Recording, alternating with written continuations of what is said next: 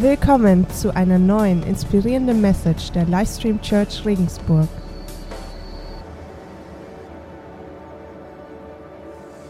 Gut, Titel meiner heutigen Message: Wie sieht ein Leben in Fülle aus?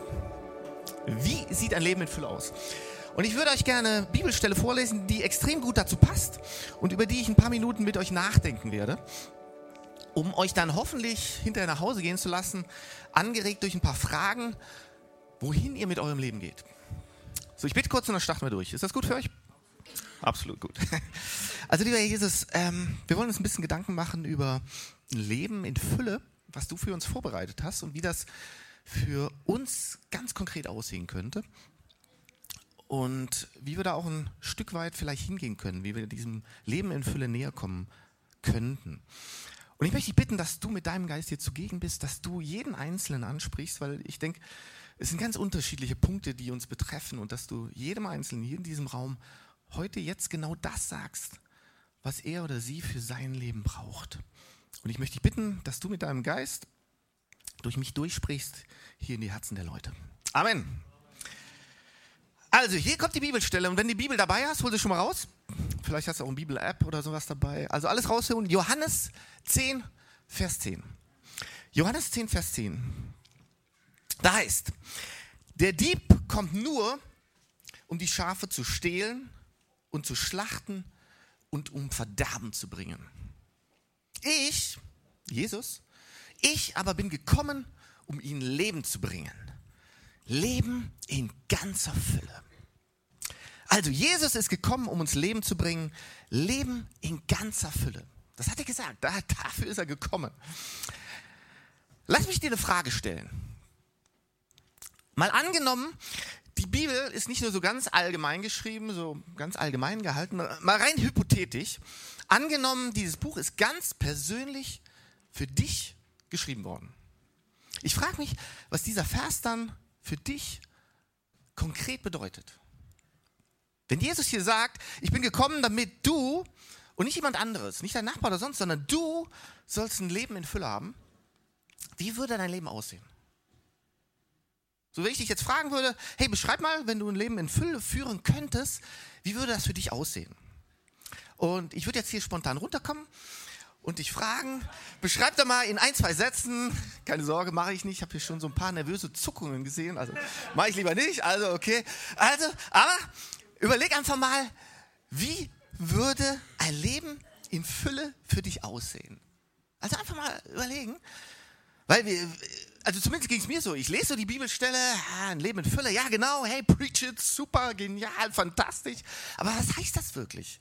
Was heißt ein Leben in Fülle für dich? Heißt das vielleicht, eine super Ausbildung zu bekommen und dann einen genialen Job zu starten? Tolle Wohnung hier zu bekommen, ein Haus oder sowas, eine tolle Ehefrau zu finden, eine Familie zu gründen, finanzielle Freiheit zu bekommen, um frei entscheiden zu können, welche Anschaffungen du machst, oder vielleicht auch um andere segnen zu können damit. Vielleicht bedeutet es einfach nur gesund zu werden, gesund zu sein. Bedeutet das für dich, eine Bestimmung für dein Leben zu finden, eine Vision für dein Leben zu empfangen, der du dann folgen kannst? Was bedeutet für dich konkret ein Leben in Fülle? Also ich persönlich glaube, alles, was ich gerade aufgezählt habe und, und noch viel, viel mehr, gehört zu so einem Leben in Fülle. Aber ich muss dich an dieser Stelle enttäuschen, ich werde dir heute keine Antwort darauf geben, wie ein Leben in Fülle aussieht. Und um ganz ehrlich zu sein, könnte ich auch gar nicht, weil du kannst ein Leben in Fülle nicht so in eine Box reinpacken, so du nimmst die und die Zutaten und das ist dann ein Leben in Fülle. Du kannst nicht sagen, hier ist der Standard und so sieht dann ein Leben in Fülle bei jedem aus. Warum nicht? Weil mein Leben ganz anders aussieht, wie zum Beispiel das vom Stefan. Oder mein Leben in Fülle sieht anders aus als das Leben in Fülle von dir. Und dein Leben in Fülle sieht wiederum ganz anders aus, wie das Leben in Fülle von deinem Nachbarn. Leute, ich bin heute nicht hier, um ein Bild zu malen. Genau das ist ein Leben in Fülle. Kann ich gar nicht, denn deine Fülle sieht ganz anders aus als meine. Ich bin heute einfach nur da, um dich daran zu erinnern, dass es einen Gott gibt, der dir ein Leben in Fülle versprochen hat. Alles, was ich heute machen möchte, ist dich daran zu erinnern, hey, es gibt einen Gott, der einen guten Plan für dich hat der ein Leben in Fülle für dich hat, der ein Leben in Überfluss für dich vorbereitet hat. Und die Frage ist, glaubst du daran, dass dieser Gott nur das Beste für dich möchte? Glaubst du daran, dass dieser Gott ein Leben in Fülle für dich vorbereitet hat? Bei den Kindern hört sich so an, die haben ein Leben in Fülle, oder? Also definitiv. Und glaubst du daran, dass Gott seinen Sohn Jesus auf diese Welt gesandt hat, der für uns ans Kreuz gegangen ist, damit unsere Schuld vergeben werden kann und der Leben in seiner ganzen Fülle bereithält? Glaubst du daran? Und wenn ja, was bedeutet das dann für dich und dein Leben? Die, haben, die haben ein ziemliches Leben in Fülle. Also wir gehen ja dem Ende des Jahres entgegen und ich weiß nicht, wie du dieses Jahr gestartet hast. Ich denke, wir alle haben gewisse Vorsätze gehabt, so Ziele, Erwartungen gehabt, hoffe ich zumindest. Ähm, und gewisse Träume, gewisse Wünsche, wo du hingehen willst, was du erreichen willst. So einfach mal die Frage zu stellen, hey, wie sieht es eigentlich aus? Was mache ich mit meinem Leben? Wie sieht es so aus in meinem Leben mit dieser Fülle? Wie sieht es damit aus? Und ich will dir dazu jetzt zwei einfache Gedanken mitgeben, die du mit nach Hause nehmen kannst. Und wie gesagt, ich bin nicht hier, um dir große Antworten zu geben, sondern um dein Denken anzuregen. Und meine Hoffnung ist es, dass diese Gedanken dir dann helfen, ein Stück näher zu dieser Fülle zu gelangen, zu der Gott dich berufen hat. So, hier kommt das erste, alright? Und eigentlich sind es drei oder vier Dinge, ich habe die aber zusammengepackt, damit es so einfach überschaubarer wird. Also, hier ist das erste, was du tun kannst. Und äh, ich gebe den Tipp, schreib vielleicht einfach mit auf den Livestream-Blog. Ähm, dann kannst du das nämlich wirklich mitnehmen. Es werden eine Menge Fragen kommen und dann darüber nachzudenken. Also das Erste, halte inne, schaue, denke und dann bete. Lass mich nochmal wiederholen. Also halte an und dann schau einfach mal. Was siehst du gerade? Was wirkt auf dich ein? Was, was erreicht dich gerade? Und dann denk mal darüber nach, über das, was du gerade siehst und dann nimm das, was du gesehen hast und die Schlüsse, die du daraus ziehst und geh damit ins Gebet vor Gott. Um eins klarzustellen, ein Leben in Fülle heißt nicht ein volles Leben. Ein erfülltes Leben bedeutet nicht ein vollgestopftes Leben. Das bedeutet es nicht. Ich weiß nicht, wie es dir geht, aber ich merke das auch, wenn ich so mit euch rede. Also es kommt wohl doch häufiger vor. Aber ich ertappe mich immer wieder dabei, wie mein Leben einfach voller und voller wird. Ja, wir wollen ein großes Leben führen. Wir wollen so die Grenzen austesten, die wir so haben. Wir wollen neues Land einnehmen. Wir wollen nicht da bleiben, wo wir gerade sind. Und dementsprechend öffnen wir unser Leben für neue Dinge, neue Aufgaben, mehr Verantwortung, mehr Menschen kommen in unser Leben. Und das ist auch gut so. Das ist klasse, das ist gut so.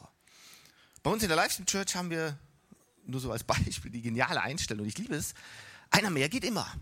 Also einer mehr geht immer. Einer, ein Freund mehr geht immer. Einer mehr in unserer Connect-Gruppe, geht immer. Einer mehr im Gottesdienst, hey, geht immer. Und wenn es sein muss, dann starten wir halt einen zweiten Gottesdienst oder gehen in eine größere Location. Also einer mehr geht immer. Aber wenn wir nicht aufpassen, wird auf einmal unser Leben sowas von voll und überfüllt, dass wir nur noch am Rennen sind, nur noch am Tun sind, nur noch am Machen sind, weil wir wollen das erledigen und dann das machen. Dann will ich im Job ja noch weiterkommen und dann muss ich mich ja noch um meine Familie, die Freunde, die Connect-Group kümmern. Und auf einmal quillt unser Leben so über und wir verpassen, einfach mal Stopp zu sagen, anzuhalten, zu schauen, nachzudenken und dann erstmal zu beten. Weißt du, was ganz wichtig ist? Du und dein Leben wird nicht bewertet anhand von dem, wie viel du getan hast.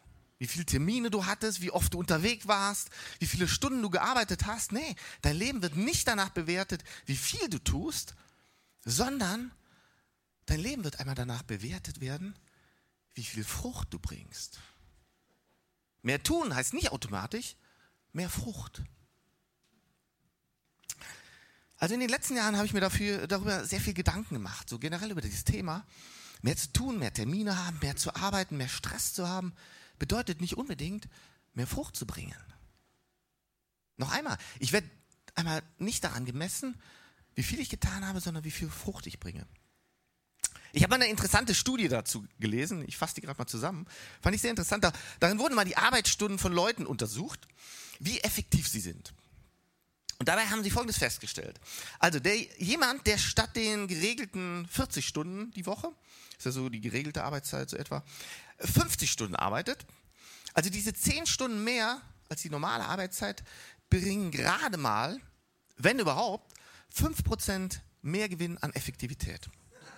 Ja, also da arbeitet einer 25% mehr und effektiv bringt es aber nur 5% mehr. Und jetzt geht es auch weiter. Und wenn jemand zu diesen 50 Stunden nochmal 20 Stunden mehr arbeitet, also wenn er also 70 Stunden die Woche arbeitet, dann haben die so rausgefunden oder abgeschätzt, dass diese 20 Stunden effektiv null Mehrwert bringen in dem Job, den er oder sie ausführt. Effektiv null. Das, das heißt, da ist jemand, der arbeitet nochmal 20 Stunden mehr und tut und tut und macht und macht, aber Effektivität hat es ihm oder seiner Firma nicht gebracht oder nur minimal. Okay, ich muss sagen, es gibt immer Ausnahmen, es gibt Phasen im Job oder in der Familie, da muss man einfach mehr tun, da, da steht auch einfach mehr an. Aber in der Regel ist das, denke ich, wirklich so. Und ich frage mich, leben wir jetzt ein erfülltes Leben oder leben wir nur ein volles Leben? Möchte ich Frucht bringen oder einfach nur beschäftigt sein, um allen zu zeigen, wie viel ich arbeite und wie wichtig ich doch bin? Hole ich meinen Selbstwert daraus, wie viel ich tue, oder aus der Frucht, die ich sehe in meinem Leben und in dem Leben von anderen? Weißt du, wenn du innehalten möchtest, anhalten möchtest, schauen möchtest, um das zu tun, musst du Raum schaffen, musst dir Zeit nehmen, damit du das tun kannst. Weil wenn du keinen Raum hast, kannst du nicht innehalten und nicht schauen. Kannst nicht beten, meditieren, abwägen, bewerten. Dann, dann geht das einfach nicht. Wann hast du das letzte Mal dich mal so richtig zurückgezogen. Und zwar nicht nur so für fünf Minuten mal schnell, schnell, schnell zurückziehen, sondern hast dir wirklich mal Zeit genommen. Vielleicht sogar mal einen halben Tag oder einen ganzen Tag. Also ich habe entdeckt, wie wichtig das für mich ganz persönlich ist. Einige wissen das ja vielleicht. Ich ziehe mich einmal im Jahr ins Kloster zurück. Ähm, am Anfang waren es so ein, zwei Tage. Inzwischen ist das eine ganze Woche. Am Anfang habe ich mich gefragt, hey, was soll der Quatsch? Was, was soll ich da ein, zwei Tage nichts machen? Ich habe dann auch nichts mitgenommen. Pff, was soll ich da machen?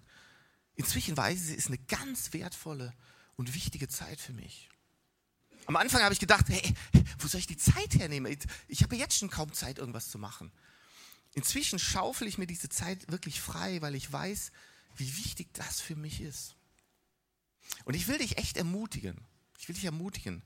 Wann hast du das letzte Mal wirklich Zeit zusammen mit Gott verbracht. Mal zusammen mit ihm dein Leben angeschaut. Deine Beziehungen, deine Ehe, deinen Job, deine Finanzen. Gesagt, hey, Gott, hier ist mein Leben. Wo bin ich eigentlich gerade? Wo, wo stehe ich eigentlich? Ich liebe folgende Bibelstelle. Steht in Galater, äh, Galater 6, Vers 9. Da heißt es, lasst uns daher nicht müde werden, das zu tun, was gut und richtig ist. Denn, wir werden nicht auf, äh, denn wenn wir nicht aufgeben, werden wir zu der von Gott bestimmten Zeit die Ernte einbringen. Lass uns nicht müde werden, das zu tun, was gut und richtig ist. Dann werden wir Ernte einbringen, dann werden wir Frucht bringen. Aber hier ist noch eine Sache dabei.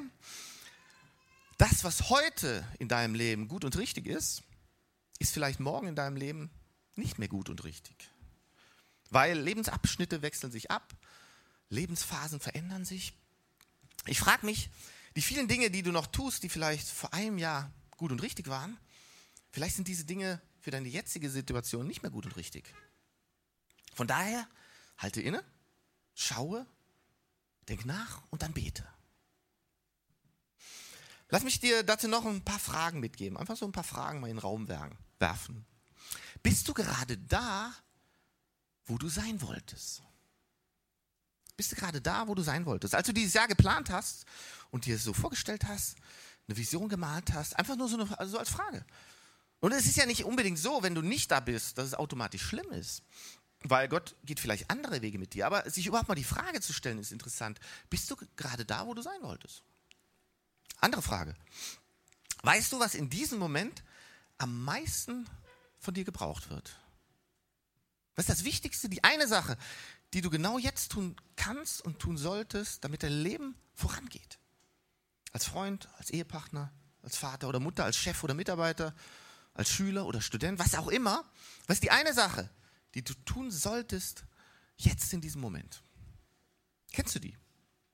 Das ist nur so eine Frage. Womit solltest du jetzt aufhören? Ich gebe den Tipp nicht mit Notizen schreiben, sollst du weitermachen. Aber, aber was tust du immer noch, obwohl es eigentlich gar keinen Sinn mehr macht? Wo du eigentlich sagen solltest, pff, hey, weißt du was? Ist eigentlich an der Zeit, mich davon zu verabschieden. Es gibt gewisse Dinge, ich kenne das bei mir selber, die tun wir einfach, so Angewohnheiten, die wir uns so angewohnt haben. Aber weißt du, wenn du heranwächst, älter wirst, dann ist es manchmal an der Zeit, zu gewissen Dingen einfach Tschüss zu sagen. Zu sagen, Adieu, es war mal, es war gut, aber jetzt was Neues dran. Und das Neue, es wird noch besser, wird noch besser.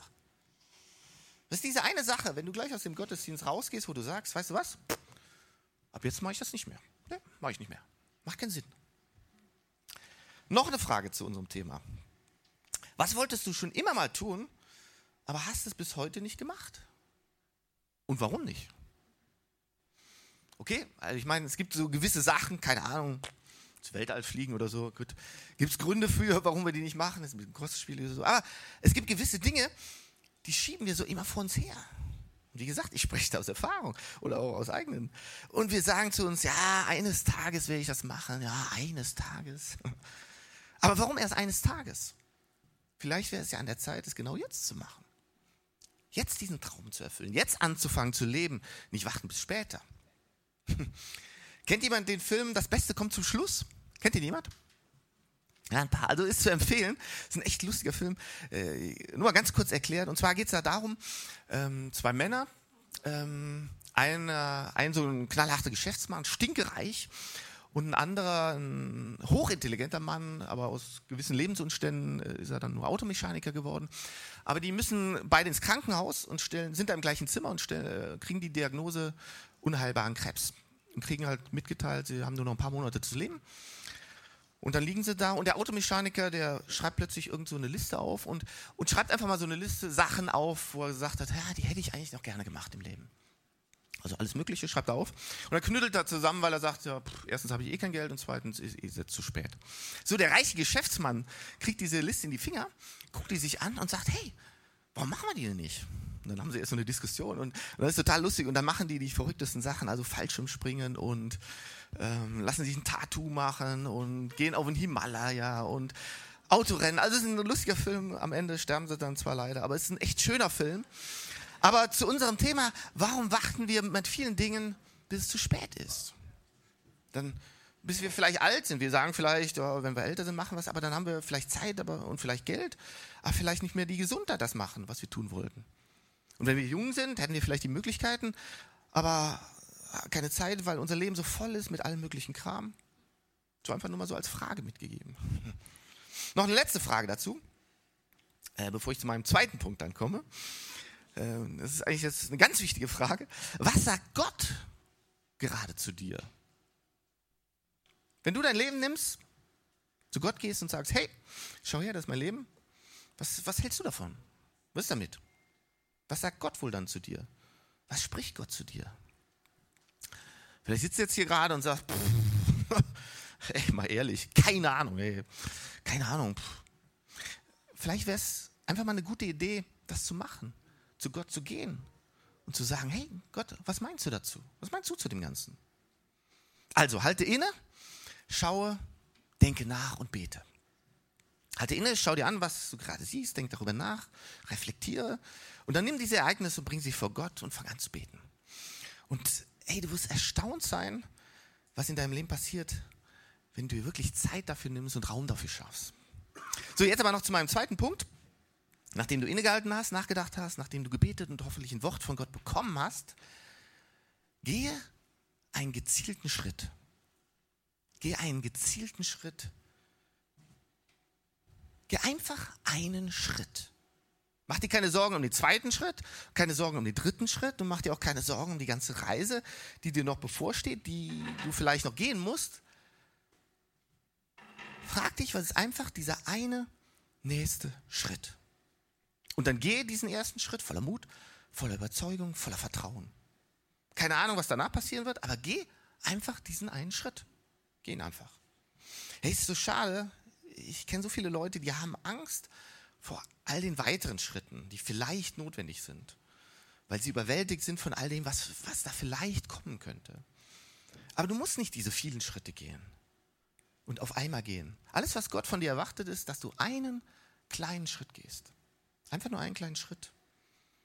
Ja, aber, aber, aber ich weiß nicht, was, was alles passieren wird, wenn ich diesen einen Schritt gehe. Hey, weißt du, Johannes, wenn ich diesen einen Schritt gehe, du, du hast keine Ahnung, was das für Auswirkungen in meinem Leben haben könnte.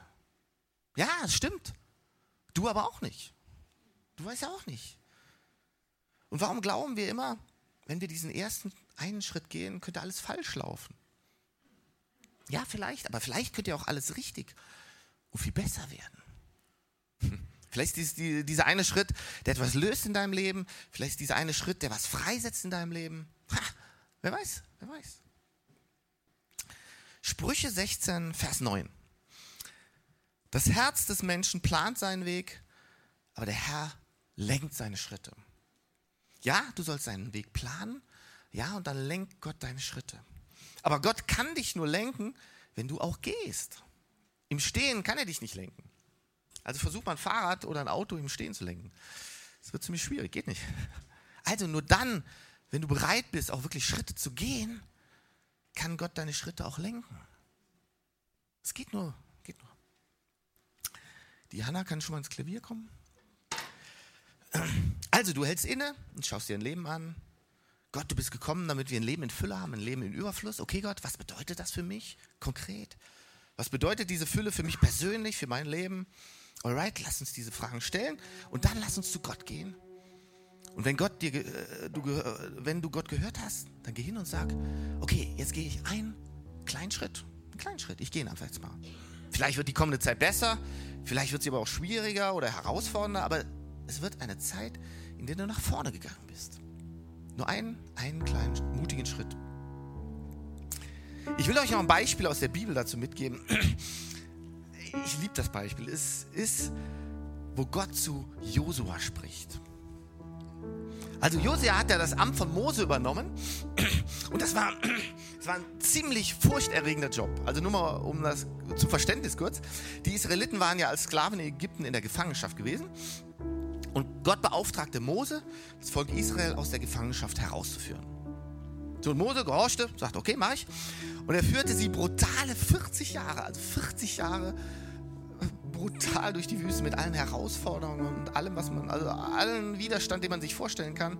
Und Mose führte sie an die Grenze des Landes, das Gott ihnen versprochen hatte. Und dann ist Mose gestorben. So, und Josu ist er jetzt da und er hat den Job von Mose, das Amt von Mose übernommen und soll das Volk nun in das versprochene Land einnehmen, in dieses Land einführen. Ne? Und ich könnte mir vorstellen, dass diese Verantwortung, die da auf, Mose, äh, auf Josua lastete, die war enorm. So, von Mose zu übernehmen ist fast so, keine Ahnung, das Amt von Pep Guardiola zu übernehmen. Das heißt, neuer Trainer von Bayern München zu werden. Also ich glaube, beides wäre eine ziemlich herausfordernde Sache. Also glaubt mir, die Verantwortung hat extrem auf Josua gelastet. Aber jetzt hört euch an, was Gott zu Josua sagt. Steht in Josua 1, Vers 5 bis 9.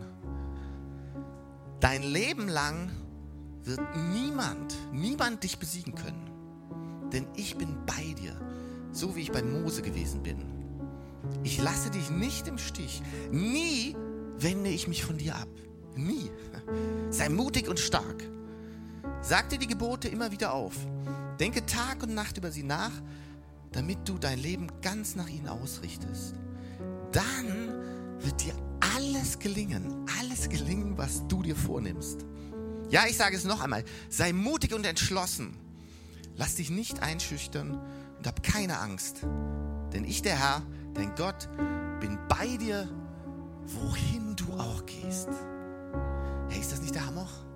Also immer wieder, wenn ich das lese, kriege ich echt eine Gänsehaut und denke, hey, was haben wir für eine Zusage von Gott? Ne? Weißt du, wenn du einen Schritt nach vorne gehen willst und du Verantwortung übernimmst, vielleicht auch gerade geistliche Verantwortung, wenn du sagst, ich übernehme Verantwortung für andere Menschen wenn du Verantwortung übernimmst im Job, wenn du Verantwortung für eine Connect-Team hier in der Church übernimmst, keine Ahnung, wenn du Verantwortung für deine Familie übernimmst. So eine Verantwortung kommt zusammen mit einer gewissen Last. Das ist immer so, das ist so. Und diese Last kann dazu führen, dass du dich überfordert fühlst und du niedergeschlagen bist und sagst, ah, ich mag nicht mehr, ich gebe auf. Aber genauso wie Gott zu Josua gesprochen hat, so sagt Jesus zu uns, zu dir und mir, come on, sei nicht niedergeschlagen. Gib nicht auf, weil ich, Jesus, bin es, der vor dir hergeht, der dich nicht verlässt, der dich nicht aufgibt. Ich bin es, der mit dir ist. Hab keine Angst. Ich, Jesus, bin der, bin bei dir, wohin du auch gehst. Das heißt, egal wohin du gehst, Jesus ist schon da und er ist schon vorgegangen. Ich glaube wirklich, dass bei einigen von euch ansteht, diesen ersten kleinen Schritt zu gehen. Diesen Schritt anzustoßen, damit dein Leben einen Durchbruch erhält.